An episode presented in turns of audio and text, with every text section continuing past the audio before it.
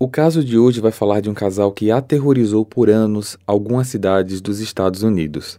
Eles sequestravam, matavam, cometiam atos de necrofilia e canibalismo. Os dois confessaram centenas de crimes e ficaram conhecidos como os dois piores serial killers da América. Hoje eu vou contar para vocês a história de Henry Lucas e Otis Toole.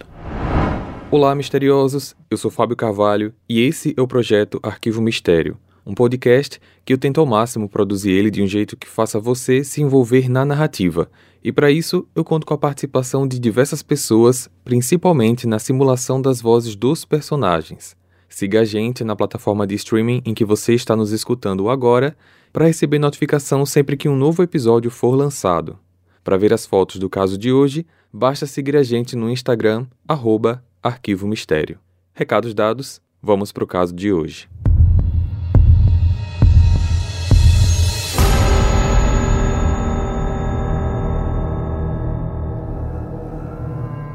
Henry Lucas nasceu no dia 23 de agosto de 1936 em Blacksburg, Virgínia, Estados Unidos. Era o mais novo de uma numerosa família com nove irmãos. Eles eram muito pobres e moravam num barraco pequeno e insalubre. Seu pai, Anderson Lucas, era alcoólatra e trabalhava em uma estrada de ferro onde perdeu uma perna após ser vítima de um acidente de trem. Sua mãe, Viola Lucas, era mulher de programa e tinha uma personalidade cruel e violenta. Ela obrigava os filhos a ficarem observando enquanto ela mantinha relações sexuais com seus clientes. A mulher também agredia frequentemente as crianças com muita brutalidade. Certa vez, Henry ficou três dias em coma devido a uma violenta surra que sua mãe lhe deu. Em outra ocasião, aos 10 anos de idade, Henry teve um dos olhos gravemente feridos durante uma briga com um dos seus irmãos. Como sua mãe não providenciou os devidos cuidados médicos, o olho infeccionou irreversivelmente e precisou ser removido. Henry passou a usar um olho de vidro desde então. As crueldades eram absurdas. Ela parecia se divertir submetendo o filho a todo tipo de humilhação. Algumas vezes até ela o obrigava a ir para a escola usando roupa das suas irmãs. Na infância e adolescência, Harry apresentava um comportamento descrito como imoral e assustador. Aos 13 anos, mantinha relações sexuais com um irmão mais velho e com animais de várias espécies. Por diversão, matava animais de pequeno porte a facadas. Aos 14, Harry largou os estudos e fugiu de casa vagou por diferentes cidades do estado da Virgínia e cometeu pequenos furtos para se manter. Em 1951 foi quando sua prática criminosa atingiu um nível mais grave. Com apenas 15 anos, Harry cometeu seu primeiro assassinato, asfixiando uma moça de 17 anos que havia se negado a ter relações sexuais com ele. Em 1954, com 18 anos, Henry foi preso e condenado pela primeira vez sob a acusação de mais de uma dúzia de furtos e roubos nos arredores de Richmond, na Virgínia. Cumpriu sua pena e foi libertado da prisão cinco anos depois, em 59, quando então se mudou para o estado do Michigan, onde foi morar com uma das suas irmãs. Em janeiro de 60, sua mãe viajou para Michigan para visitá-los. Henry então contou que iria fixar residência lá naquele local para tentar a vida por ali. A mãe não concordou porque queria que ele voltasse com ela para Virgínia, para que ele cuidasse dela durante sua velhice. Como Henry se recusou a voltar para a casa da mãe, ela se enfureceu e começou a agredi-lo violentamente com um cabo de vassoura. Henry reagiu e a esfaqueou no pescoço. Minutos depois, ela teve um ataque cardíaco e veio a óbito. Após assassinar a mãe, Henry fugiu, mas foi localizado pouco tempo depois em Ohio. Ele tentou alegar que reagiu ao ataque da mãe em legítima defesa, que teria sofrido uma espécie de bloqueio mental no momento da briga e que por essa razão não se lembrava dos detalhes do evento. Tal argumentação não convenceu as autoridades policiais e judiciais e aos 23 anos, Henry foi preso pela segunda vez apenas um ano depois de ter saído da prisão. Dez anos depois, em 1970, Henry foi novamente solto do sistema penitenciário, sem família ou residência fixa, passou os anos seguintes viajando por várias cidades dos Estados Unidos. Ele realizava pequenos trabalhos, recorria a programas assistenciais do governo e, como de costume, de vez em quando também cometia alguns furtos. Em 1976, em uma das suas viagens pelo país, Harry conheceu uma pessoa com um passado muito semelhante ao seu e que se tornaria uma figura central em sua vida. Otis Toole. Otis nasceu em 5 de março de 1947 em Jacksonville, Flórida. Sua infância foi igualmente marcada por violência física e moral, pobreza extrema em uma família disfuncional. Seu pai era alcoólatra, abandonou sua mãe e seus quatro irmãos quando ele ainda era criança. Sua mãe era uma fanática religiosa que aplicava severos castigos físicos e morais aos filhos quando não se comportavam, porém negligenciava totalmente o que acontecia ao seu redor. Enquanto criança, Otis foi abusado sexualmente por vizinhos e também por vários membros da família. Sofreu abuso sexual pela primeira vez aos seis anos de idade, quando um amigo do seu pai o forçou a fazer-lhe carícias sexuais. A mãe de Otis, por vezes, também o vestia com roupa das irmãs e o chamava de Susan sem qualquer explicação. Sua avó materna era satanista e iniciou o jovem Otis em práticas de rituais satânicos que incluíam violência de túmulos em cemitérios e automutilação. Esses atos tornaram-se conhecidos pelos vizinhos, que muito se assustavam com o comportamento bizarro do rapaz e principalmente com o sugestivo apelido que sua avó lhe havia dado: Filho do diabo. Otis vivia numa realidade dura e cheia de limitações. Ele tinha um nível intelectual muito baixo, chegando a ser diagnosticado com retardo mental. Abandonou a escola no nono ano e mal conseguia ler, escrever ou se expressar com clareza. Era também epiléptico e foi acometido de várias crises da doença ao longo da vida. Fugiu de casa várias vezes na infância e na juventude e se abrigava em casas abandonadas ou se prostituía em troca de pernoites mas aos 14 anos ele levou a prostituição a sério. Além disso, Otis havia desenvolvido um certo fascínio pelo fogo e incendiava coisas por puro prazer. Foi também aos 14 anos que ele alegou ter cometido seu primeiro assassinato. Após se desentender com o vendedor ambulante que o havia abordado para terem relações sexuais, Otis usou o próprio carro do homem para atropelá-lo e fugir. A primeira vez que ele foi levado a uma prisão reformatória foi em 64, aos 17 anos, por vadiagem e mendicância. Foi solto pouco tempo depois e, pelos anos seguintes, continuou sua vida errante pelos arredores da cidade natal, se prostituindo e cometendo pequenos delitos. Os caminhos de Harry e Otis então se cruzaram em 76 na cidade de Jacksonville, onde Otis estava morando. Harry estava de passagem pela cidade e os dois se conheceram em um bar gay. A afinidade foi imediata. Eles se identificaram um com o outro, compartilhavam a similaridade das suas histórias de vida e gabavam-se dos crimes que haviam cometido. Eles ficaram muito amigos, mas há quem diga que eles, na verdade, eram amantes. Harry decidiu então parar de ficar andando de cidade em cidade e se fixar naquele lugar. Os dois conseguiram empregos em uma pequena empresa local, eram bons funcionários no geral, porém instáveis, porque por algumas vezes eles ficavam sem aparecer no trabalho e sem avisar nada. Eles sumiam por alguns dias e depois voltavam alegres, bem dispostos e com dinheiro. Para surpresa geral, em 77, Otis, aos 30 anos, homossexual assumido, casou-se com uma mulher 24 anos mais velha. O casamento, porém, não duraria mais do que um ano. A esposa agora ex-esposa, afirmou que quando Otis estava nervoso, ele só conseguia se acalmar se ferisse alguém ou incendiasse alguma coisa. Entre 79 e 81, Henry e Otis viajaram país afora sem destino conhecido. Não se pode afirmar se estiveram o tempo todo juntos ou se seguiram por caminhos diferentes. A mãe de Otis faleceu em maio de 81 e ele retornou a Jacksonville para o funeral. Pouco tempo depois, a irmã do Otis que era viciada em drogas, se suicidou, deixando uma filha de 13 anos de idade chamada Beck, que foi encaminhada para um orfanato. Tais acontecimentos abalaram ainda mais a já tão perturbada personalidade de Otis. Ele estava constantemente bêbado, drogado, passava noites no cemitério deitado sobre o túmulo da mãe e conversava com ela sobre crimes que havia cometido e outros que planejava cometer.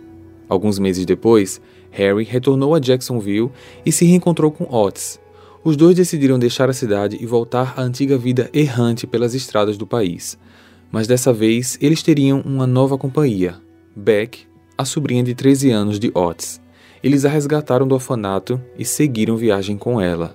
Em pouco tempo, Beck, uma adolescente, órfã e cheia de problemas emocionais, envolveu-se sexualmente com Henry, um homem 32 anos mais velho do que ela, que, por sua vez, parecia estar pela primeira vez na vida verdadeiramente apaixonado e inclinado a ter Beck como sua namorada e companheira para sempre.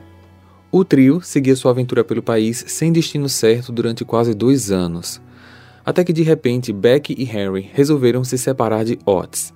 O casal seguiu em direção ao Texas, enquanto Otis voltou para a Flórida, fazendo algumas paradas em diferentes cidades pelo caminho, sempre muito perturbado e se lamentando sobre a traição que sofreu do amigo e da sobrinha.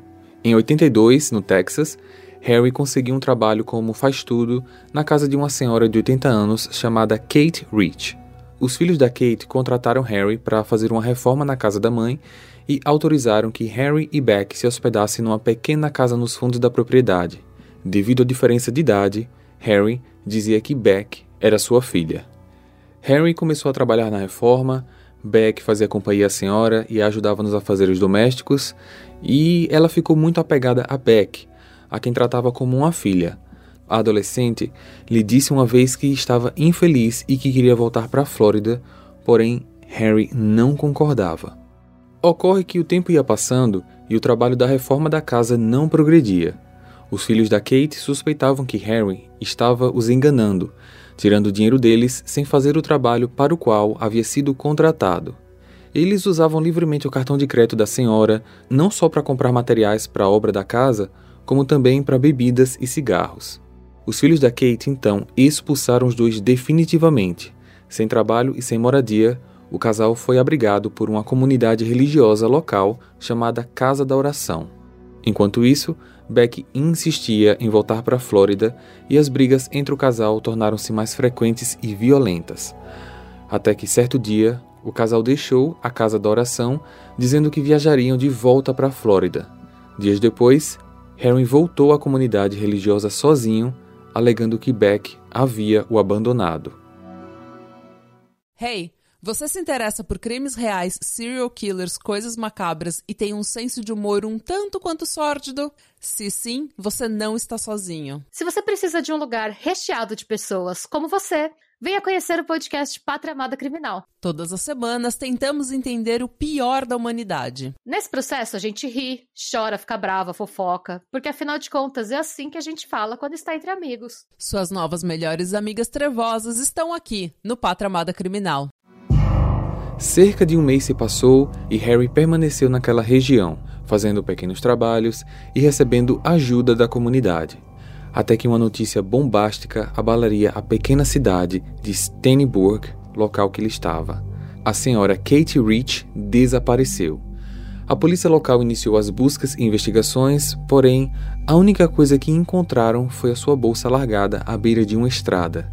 Henry foi logo considerado o principal suspeito, já que, de acordo com os depoimentos obtidos, ele teria sido a última pessoa com quem Kate teve contato, além dele ser um ex-presidiário com passado desconhecido. Ele teria deixado a casa da oração no dia anterior, dizendo que ia até a casa da Kate.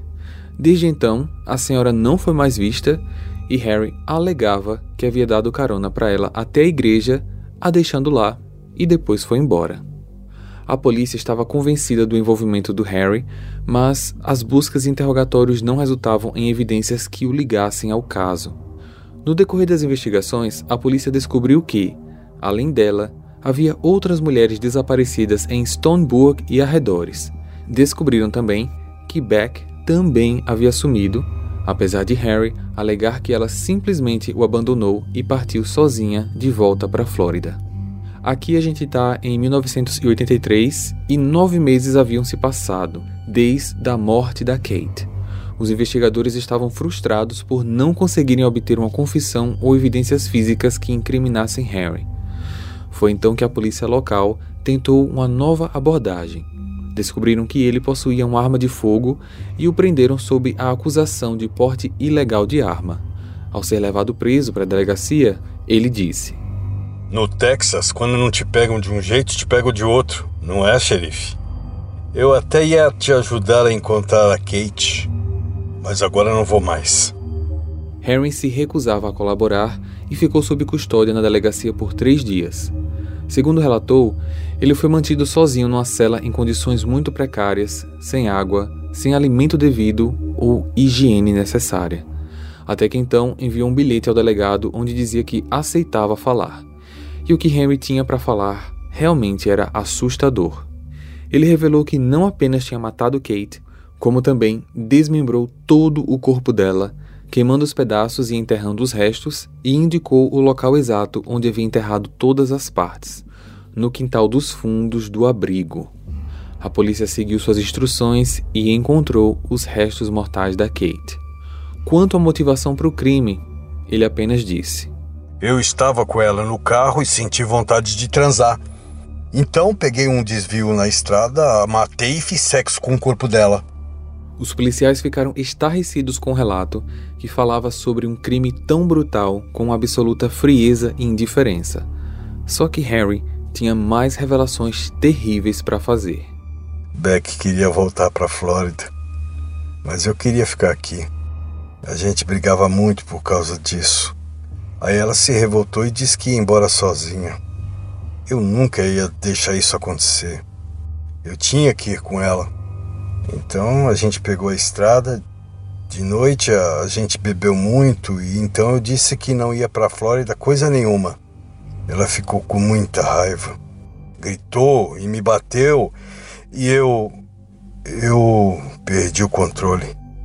Peguei a faca e enfiei no peito dela. Eu não queria fazer isso. Foi tipo um reflexo. Eu não estava pensando direito. Eu não fiz isso porque não gostava dela, mas sim por causa das nossas discussões e das dificuldades que eu tenho na vida. Diferente do depoimento sobre o assassinato da senhora Kate, dessa vez Harry parecia um pouco emocionado ao relembrar o mal que fez à namorada. Quando questionado sobre por que a matou e o que fez depois de matá-la, a resposta foi chocante. Ele relatou de maneira bem triste, mas com detalhes bem cruéis que, após esfaquear Beck, desmembrou todo o corpo, envolveu as partes em fronhas e os espalhou por um bosque ao lado da rodovia. Os policiais foram até o local que ele indicou e lá encontraram tudo conforme descrito. Em 21 de junho de 83, Harry foi levado a juízo pelos assassinatos de Katie Rich e Beck Powell. Para espanto geral, naquela audiência, ele declarou ter matado outras dezenas de mulheres nos últimos anos. Matei pelo mesmo motivo para fuder.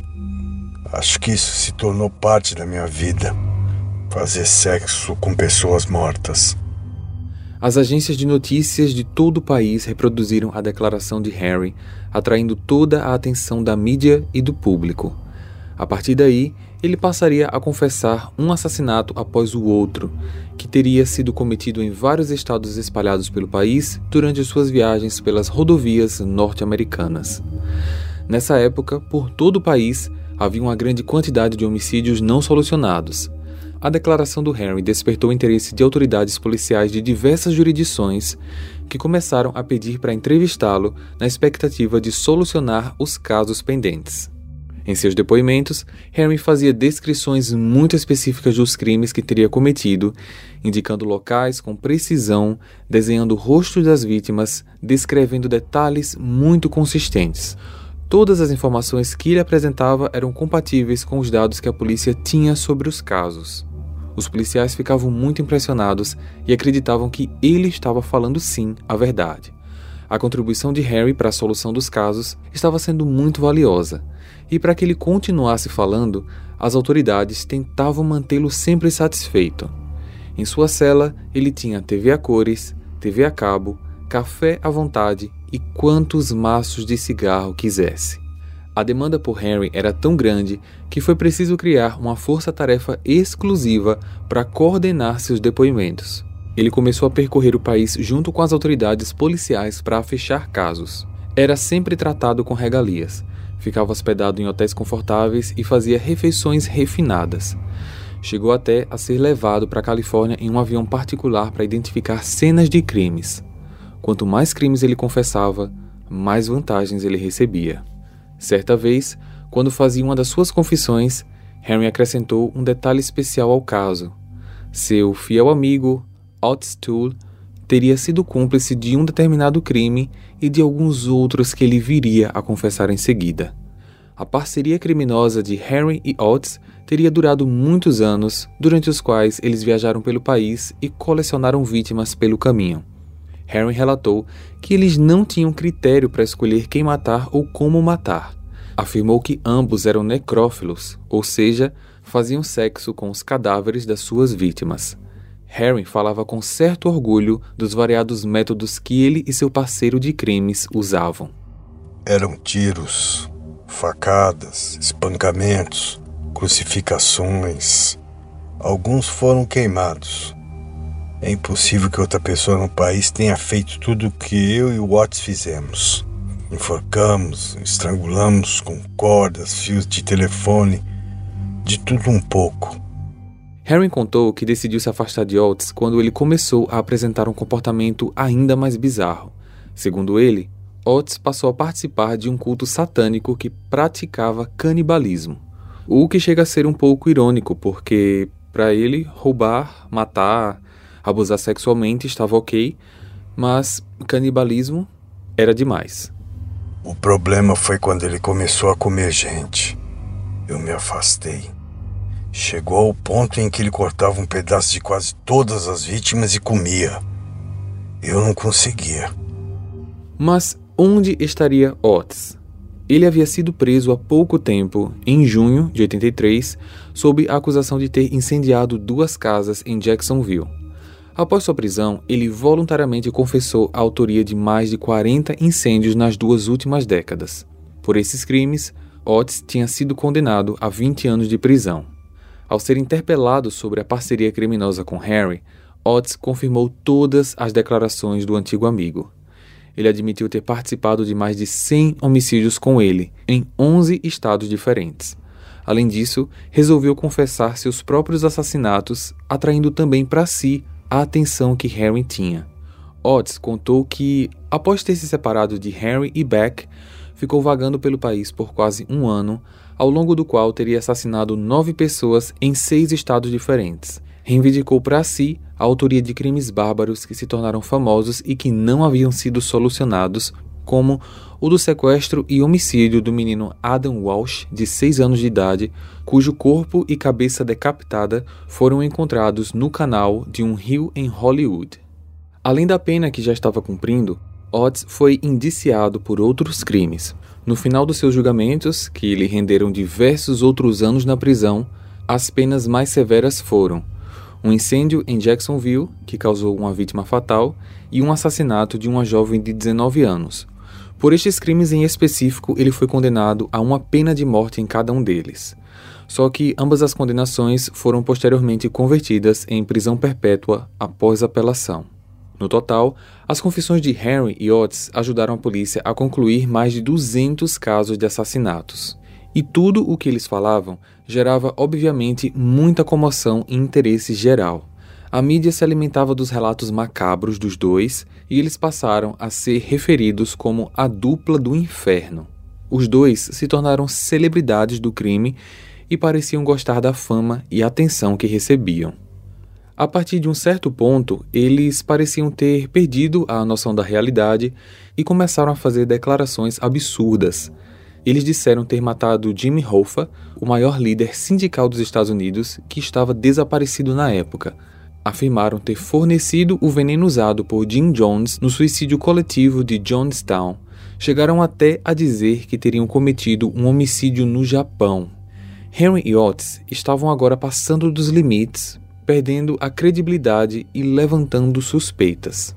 Naquele ponto, Harry já havia sido condenado à prisão perpétua pelos assassinatos de Kate e Beck e estava prestes a ser indiciado e condenado por vários outros homicídios. Mas havia um caso em específico que se tornaria um ponto de virada nessa história.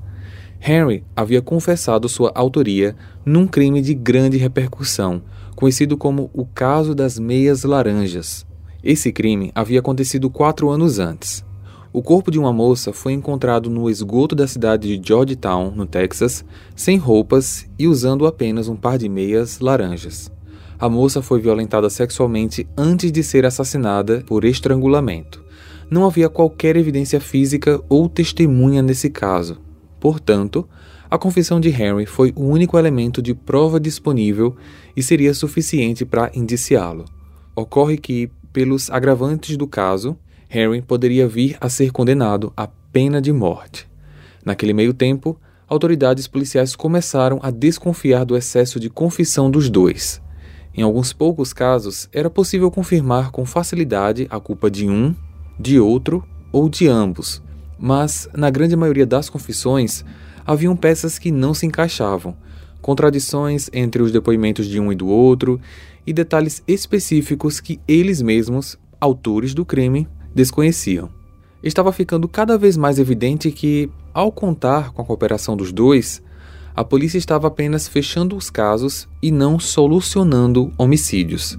Foi então que alguns policiais bem intencionados começaram a testar as confissões de Harry. Apresentaram a ele vários casos fictícios e, na grande maioria das vezes, obtiveram confissões. Ou seja, Henry estava assumindo a culpa por todos os homicídios que estavam sendo apresentados. Os próprios advogados dele não acreditavam mais nas suas confissões. Começaram então a buscar evidências que comprovassem que ele não poderia ser o autor dos crimes que ele estava confessando. Colocaram detetives para verificar a localização de Harry em datas chaves e depois compararam essas informações com a cronologia dos casos através dos registros de datas de atendimentos médicos e odontológicos, do comparecimento a postos de assistência social para retirada de benefícios do governo, além de outras datas específicas, várias das confissões de Henry poderiam ser invalidadas. Para seus advogados, estava comprovado.